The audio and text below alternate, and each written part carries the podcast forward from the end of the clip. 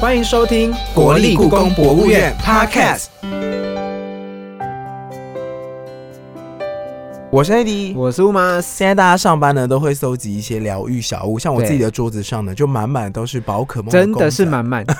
偶尔到不会行掺杂一些某一些类型其他的，比如说动漫主题的公仔。嗯我基本上那个兴趣喜好非常专一。其实古代皇帝也还蛮喜欢收藏一些疗愈小物，像是我们之前有介绍的士拿呼啊，或一些书画等等的。但是这一次呢，我们要来介绍一个非常非常特别的重，量级的它其实已经不是小物了 吧？是皇帝收藏，也不一定是拿来疗愈用的 啦，它是蛮重要的，是关于乾隆皇帝的青铜器收藏。没有错。那今天呢，在开始我们的正式主题之前呢，来听听看我们的故宫小百科。乾隆皇帝的独家收藏。看看谁来啦！珍珍，好久不见哎！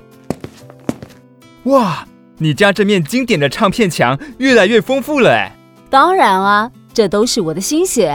我这面唱片墙就好比清朝乾隆皇帝的铜器收藏，花费了好几年的时间跟热情才逐渐成型。乾隆皇帝的铜器收藏，对啊，乾隆时期最具有时代收藏特色的，就是来自大清帝国西部跟西南方的铜器，它的类型涵盖容器、兵器、乐器、印章和钱币，而这些铜器布置在各个宫殿，是清宫日常生活中的景致。哇，也太酷了吧！乾隆皇帝不但在当时召集群臣，为铜器丈量尺寸、手绘图像、撰写说明。他在位的六十年间，还持续整理跟编辑，总共完成了三套宫廷收藏铜器的图录。实在是太厉害了，我已经迫不及待去故宫看青铜器特展了哎！我们赶紧出发吧！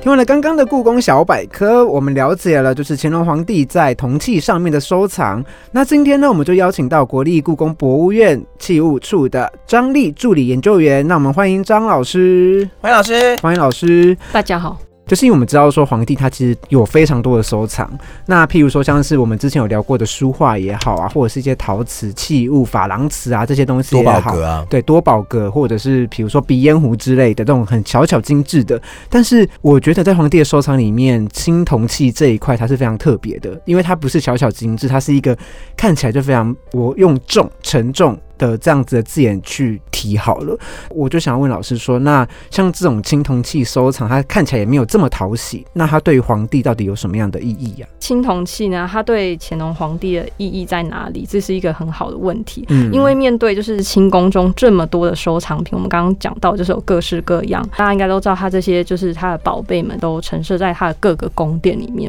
那青铜器它有什么意义呢？因为它比较特别，是因为它是一个很年代久远，就是它对是商朝和周朝制作的的文物。它对呃，就是乾隆皇帝来讲，它就是一个三代，就是大家知道嗯三、嗯三代嘛，嗯就是夏商周对对对对。可是很有趣的是，就是其实铜器它是商朝和周朝，所以它其实就有一个空格，它其实就是盛行于商朝和周朝，它其实就少了一代。可是对乾隆皇帝来讲，无论如何，它就是象征嗯就是三代这样。对那为什么是三代呢？你知道为什么吗？嗯，因为那个年代传说都绑在一起吗？那为什么乾隆他会特别喜欢三代？ 因为因为他是因为康熙、雍正、乾隆，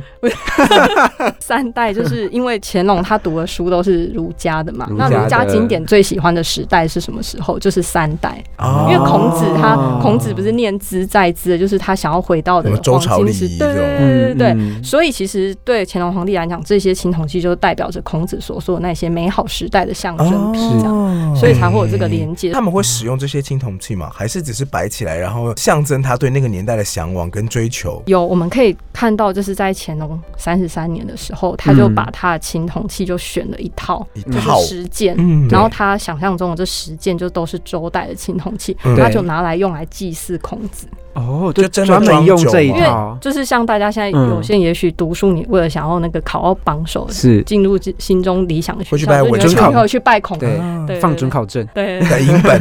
银 对本，，那嗯那时候就是孔子这个文庙，就是在嗯国子监，大家知道吗？国子监，国国子监，对考试院吗？对，它有点是嗯结合现在的台大和教育部的这个功能，哦就是最高学是府大学，哦是那和掌管那个教育就是录取啊，就选在拔那。边祭祀孔子。对对对对对，嗯所以就里面就有个祭祀孔子的地方，那他就选了一套他心目中认为的周代统计，总共十件，对，嗯那他就放在这里祭祀这样子。哎、老师，这里我想要补充延伸问一个问题，就是我嗯之前有听过一个说法，就是青铜器这个东西，它其实就是象征着正统，对，没错，对嘛？那对于乾隆皇帝有这样子的意寓意义吗在吗？当然有啊，也有就是吗历朝，就是像在乾隆皇帝之前，就是整理青铜器的一个很有名的，就是宋徽宗，是就是每个皇帝都会有这个企图心。嗯嗯第一个就是有这个企图心的，就是我们知道那个。楚庄王逐鹿中原，哦嗯就是问那个鼎的大好小久和以鼎前哦是怎么啊就做是的。问鼎中原。对对问对鼎对，问中周朝天子不是都会有一个鼎吗？对对对对，嗯这他是不是传因说嗯为当年要做一个鼎，必须要有类似秦国家之力才对做得对，出来？它就是彰显，因为你看你铸造的技术，这是一个很困难的。那像刚刚老师有提到说，乾隆皇帝他非常在意这些青铜器嘛，对不对？对他这么在意，他为他做什么事情嘛？嗯，那他对青铜器做一个嗯一件最重要的事情呢，就是那个帮他编书。那他编什么书呢？就是青铜器，我们以我们现在来看，就是编青铜器的图录。那里面就是会详细记录这件铜器的尺寸，嗯那会帮他画它的线稿，因为当时我们知道那时候没有照相技术嘛。嗯嗯，那所以就会帮他画他的线描图，就画出它的形状，然后还有上面的图案这样子。然后如果它有它上面有字的话，也会帮他就是模模写出那个字摹写形出来然后还要写他们认为这是什么字这样。嗯就是如果说那个时就是会帮他候试那个时候如果有照片或者照相机的话，那时的文官应该会比较开心一点。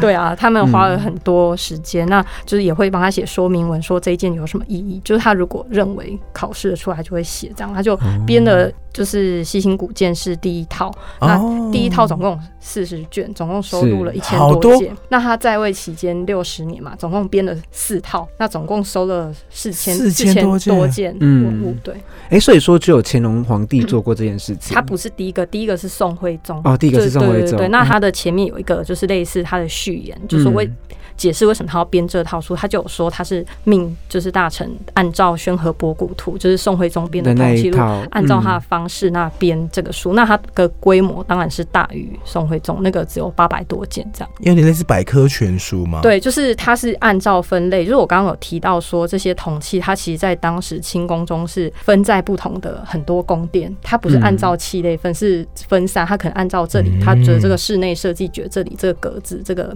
柜子要放什么样子的好铜看器。就放进去。对，可是编书的意义就是它可以按照分类的方式把同一类的放在一起，你就可以很清楚嗯看它时代和器类的嗯嗯同一很明确，就是这一类就是长什么样子。老师，你可这以样嗯大概跟我讲一下，因为你刚刚提到了样子嘛，对所以我觉得大家想到青铜器，可能传统样子可能就是鼎，对或者是钟，或对者是嗯呃可以敲的，或是可以拿来装酒的。对嗯它还会有什么样的分类，也都会在青铜器里面呢？好，嗯那我们知道以现在来看的话，铜器最主要的分类呢，其实它就是跟功能就是非常密切的关系。嗯因为在商朝、周朝说这些青铜器，它在一开始原本就是因为祭祀的的礼需求，器嘛，所以它嗯当然就是跟祭祀的功能有很大关系。那我们祭祀不是就是用来祭拜的嘛，所以嗯就是需就是有一大类就是食器，嗯食物的食，因为像装食物供奉用的。对对，像鼎就是它就是石器下面的其中一类。那它特别它是它装白饭嘛。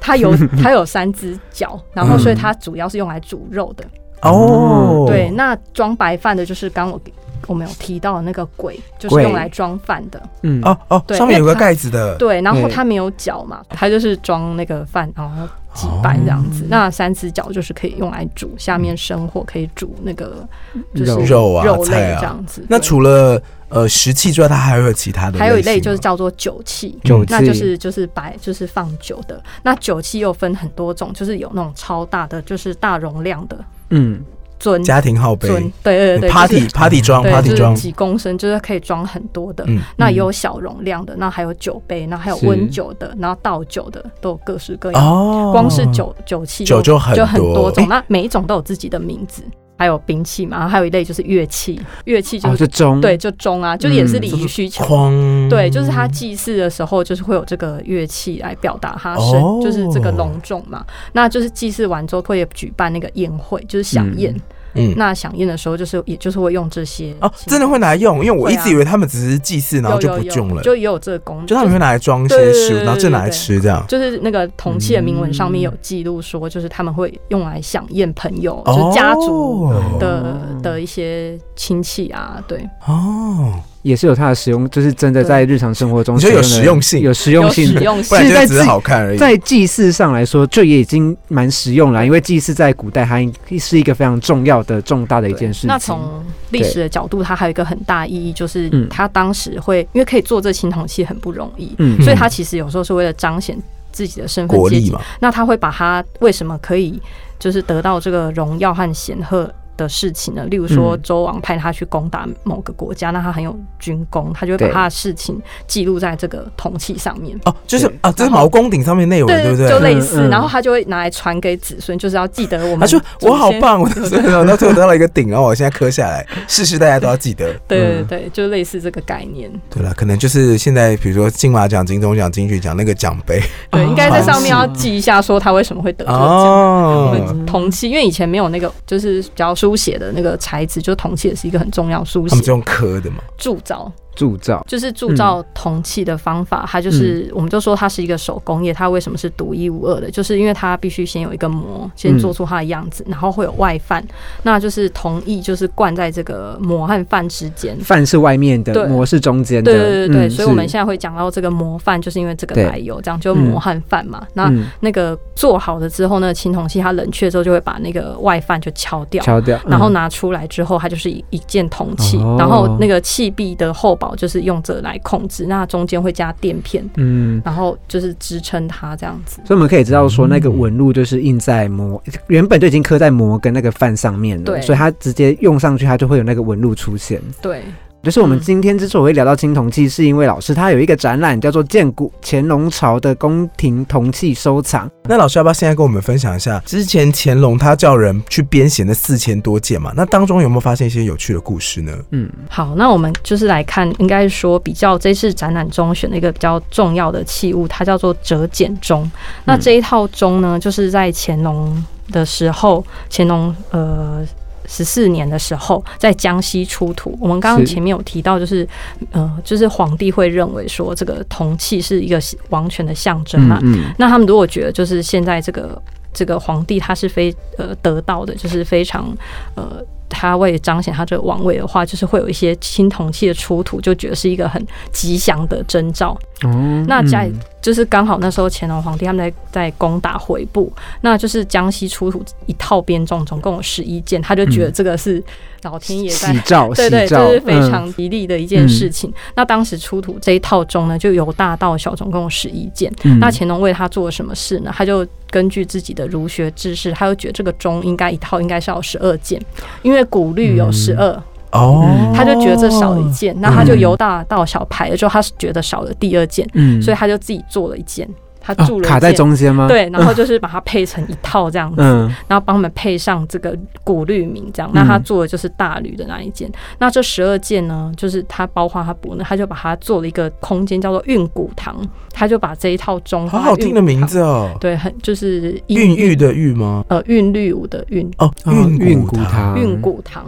对，嗯然后那在上就面提放词吗？就是他做的那一件有提这个缘由，这样。那那十其他十一件就是保留原本的样子。嗯那这件这十一件折减中，为了他做的事情就是帮他补一件嘛，那放在这个运骨嗯堂。那当然就是他还有为他，我有提到说，就是嗯乾隆皇帝会帮文物写诗。嗯很那爱像这个折减中，他就是我们可以现在可以找到，他就至少为他写了七首以上。哇，嗯他真那就的会很钟情于他，对对对对，那包括他当时的那个乾隆朝乐器改革，他也是用这一套去就是设计这样子。哎哦对，那我想问一下，在这次的建古展览当中，我们看得到这一套我们作品呃吗这一套就是现在世界上只找得到四件，只剩下哦没有四流传下来这么完就是整，对，那它只剩四件，那在故宫国立故宫博物院就有两件，而且我们的、而且我们的这两件是大的，哦，就是前面大的这样，那另外呃就是别的地方有两件小的这样。嗯，哦，老师刚刚提到的故事是说乾隆征战西方的时候的西就是方攻的。打广回西啊呃部，回对部对对对对，那因为我们知道说乾隆朝它有一个蛮具有时代特色，或者是有一个好像在西方或西南方的铜器这一批跟就是有回部特色的这个嗯铜器真的是中国的吗？还是它其实有融合了一些不同的异域特色在里面？嗯，像我们刚刚有提到说，就是乾隆皇帝他是学那个宋徽宗为这些铜器对编书嘛。那他跟宋徽宗最大不一样的地方，就是他还收到一些铜器是就是来自这些回部，回部还有的他的就嗯表现他的那个十全武功的一些对对对，时代特色的藏品，例如说对我们这一次有展出一件那个伊斯兰豆，那件伊斯兰豆呢，其实它是用铜器，呃，这个所谓的三代铜器去将将它命名为豆，它其实是嗯应该是一个碗的样子的铜器嗯这样子。那它很就是跟这个夏商周的这个铜器，它其不太实一是样文化脉络不一样。对我们现在根据比对，应该知道它是一个十三世纪的的铜产器、品，青对铜对对器，对。嗯，那它上面就是口沿的地方有一一圈那个所谓的库发体的古文，嗯就是抄写《可兰经》的古文这样子。哦嗯那这个碗，它不论是图案或是它的形制，其实是跟三代铜器是很不一样哦的。嗯那乾隆皇帝编书的时候，就有特别写了他为这件。文物考证的故事，他就说哦他觉得他、呃行不饕餮，对他觉得没有饕餮文，对，然后就觉得民不以丁，就他、嗯他上面的铭文不是写就是这种汉字的铭对文，嗯对那他特特地去找了，就是叫人家去找两个回人来帮他看这是什么。哦然后可是那个对当时的回人来讲，也已经是古文了看不懂他们了也看不懂嗯，他就说他们只认出两个字这样哦子。然后乾隆就他们汉大臣就自自己考证了一番，就觉得呃中国是什么时候和那个回人有那个交流，然后他就把这件定在唐这样子。哦，所以后来哦后来的现代人我看懂了，就对是是发现嗯是所可以兰现在上面经是写哦，刚刚老师说对啊可可兰兰经经吗？对，就是用抄写《可兰经》的那可个兰字体。嗯我们刚刚考证之后对对对就发现它对是用这样子的格对式对这对，样它子是写，一哦种它是一种装饰性的文字，那内容主要就是像真主阿拉，但也祈求差不一些多是嗯唐朝的时候跟那个就是中国这边的朝代做接触来流进来的嘛。该就是比较晚一点，对，嗯就是差不多13世纪的时候嗯哦哇，这好有趣哦，对。嗯，那他就是有收集到这些，然后这一次还有展出一件非常大的铜鼓，那它是南方的，那它也不铜鼓对，就是有一件非常巨大的铜鼓是乐器喽。嗯，对，那它面径有七十七公分，就嗯非哦非常的好大，对。嗯，那上面有四只那个小青蛙和一只小对鸟。那这个铜器就是它是来自南方的少数民族，就是包括广西啊、云南，甚至那个东南亚的国家，就是呃像泰国、越南、缅甸，他们都会用这种使用这种铜鼓这样。那嗯那个青蛙和小鸟可能就跟那个祈雨有关，嗯祈雨懂哦对，就是希望可以谷物丰收。这样哇，对，那这跟那个呃，就是商周时期祭祀的铜器就是很不一样的脉络。懂懂，哎、老师，像是乾隆皇帝啊，在像在我们这次建古展览当中有提到说，乾隆皇帝他对于这批青铜器是有一些特别的爱好在里面嘛？对。那其实我们也发现说，在这次的展览里面，你们有展出说一些乾隆皇帝为他写的诗。嗯，对。那这个诗可以请你简单分享几则吗？好啊，就是嗯像刚我有提到说，折简中他就至少为他写了七首诗嘛，嗯就是在写他就是为他这个钟做哪些事情。嗯那在其他的文物上面，我们可以看到，就是大家应该都知道乾隆他喜欢在一些作品上留下自己的的。痕迹。对对对，可是因为铜器它是金属材嗯质，嗯它没有办法做这样的 事情，可是他就会把他的诗就是做没在办法那盖个。硬件了吧？就是 还会帮他，就是做在那个木座上，啊把他的诗作，就是硬要组合。对对对，哦那他的诗作内容嗯主要就是表达他在儒家经典或历史典籍里面读到的哪些诗句，他觉得圣贤是跟这个嗯是让他想到这些事嗯事物，这样他就把他的感心写在上面，这样。哦那会帮他配一个木座，跟这青铜器配在一起。 老师，对那啊其实你刚刚提到了这一次的特展的建古乾隆朝的宫廷铜镜收藏，它其实有分三个单元嘛。对，那你可以跟我们稍微介绍这三个单元有什么看点吗？嗯那我们第一单元就是从那个，就是他乾隆皇帝对这些铜器，就是帮他们写诗嗯和编书的角度作为切入，就是对他为什么跟其他的呃门类不一样，就是从这个他为他编书的这个角度切入展览这样子，就为什么他要编书。嗯那第二个单元呢，就进入书中的分类，因为我们知道青铜器它年代久远，它是一个非常古老的文物，那嗯它每一种器类又有它自己的名字，我们到底要如何认识它？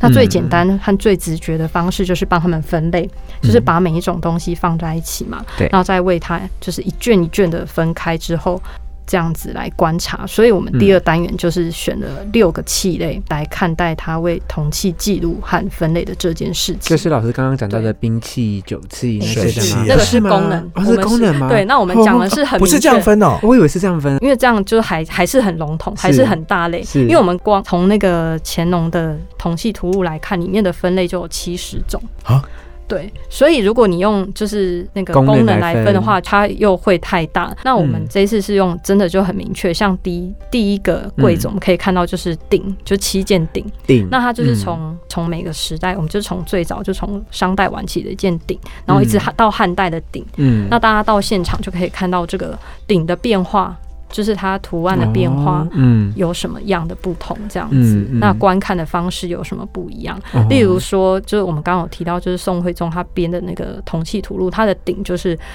两只脚是朝前面。就它也也只有三只脚，嗯嗯可是却有两种摆法，一种是对两只脚朝前面，你可以看到铭文，对因，为它的那个铭文是住在那个内壁、对西内壁，嗯那两只脚在前的时候可以看到铭文。对那就是乾隆编的铜器图录是变成单脚在前，嗯单脚嗯在前看的就主要是那个哦足部上面的纹饰，它就会嗯有这样的差异。所以我们第一个单元就是在讲帮铜器丈量嗯尺寸的事情，还有观看视角的演变这样子。那第三个单元是什么呢？嗯、那就是相较于第二个单元是用分类的概念去呈现，那我们第三个单元要说明的事情就是，其实铜器它是呃在使用的时候它是组合式的，它就是有搭配。就我们可能比较常听到，就是书里面会讲说，呃，天子就是可以有九鼎，对对，然后诸侯大夫就是会递减嘛，就嗯天子一言九鼎，对对对，嗯对没错，就是这个成语的那个来源嗯来源这样子。那就是我们现在看那个考古的墓葬出土，我们就可以根据说，哎，它有的这一套青铜器是什么样的组合，嗯我们就知道它的阶级，就可以去想象和猜测它应该是什么样的身份。那嗯那我们第三单元就是放了三个组合。那第一个组合是我们刚刚有提到，就是乾隆皇帝他的理解，就是他选的那十套去祭拜孔子嗯的运周代虎堂不是运古堂是那两件钟，嗯那这个是哦祭祀孔子的，嗯就是文庙的那个周国代子时监里期，面对的，对对对。嗯那这个国子监呢，它是就是乾隆三十三年觉得这文庙需要整修了，嗯他就命大学士傅恒，嗯，傅恒大家知道吗？知道对，他复就查复哎什么复查复衡啊复，查对复衡，嗯就是请他去就是嗯去负责整修这个文庙，这样、嗯那隔年就修好了，他就选了这十件铜器去祭拜孔子。那我们现在这十套就是都收藏在国立故宫博物院。嗯所以大家这一次来就可以看到那十件器物这样。哦那就是后面还有两套组合是根据我们现在的呃线索，我们根据那个铭文，就是铜器上面的铭文，嗯我们可以去找出乾隆皇帝的收藏里面是同一个做器者的。例如说第一套，它是一个来自商代晚期有一个叫做牙丑竹石的那个所做的铜器，嗯那它做的铜器就是非常的精美。那它嗯有一个很大的特色就是它都是方形的。因因为我们知道铜器它基本上是圆形的圆形的，对那做方的其实就是更高规格，因为它做真的吗？对圆的比较难吧？方的比较难，因怎为么说因？为它用要用的饭就更多，对，像哦这一件嗯要控制的东西更多，嗯对，像我们这次嗯海报主视觉上面用的那一件那个方尊，它就是一件方形器物，制作难度更高，对，所以嗯就是做方就代表你更厉害，这样哦，真的假的？嗯哦我一直以为要做的圆才难呢。就是你阶级就会更高这样子，啊对。哦，好，那我们今天谢谢我们的张丽张老师呢，来跟我们分享青铜器的一些有趣的小故事跟小知识。那在我们节目的最后呢，我们有一个最后一个段落，就是我们的比武招亲之故宫给问吗？比武招亲，故宫给问吗？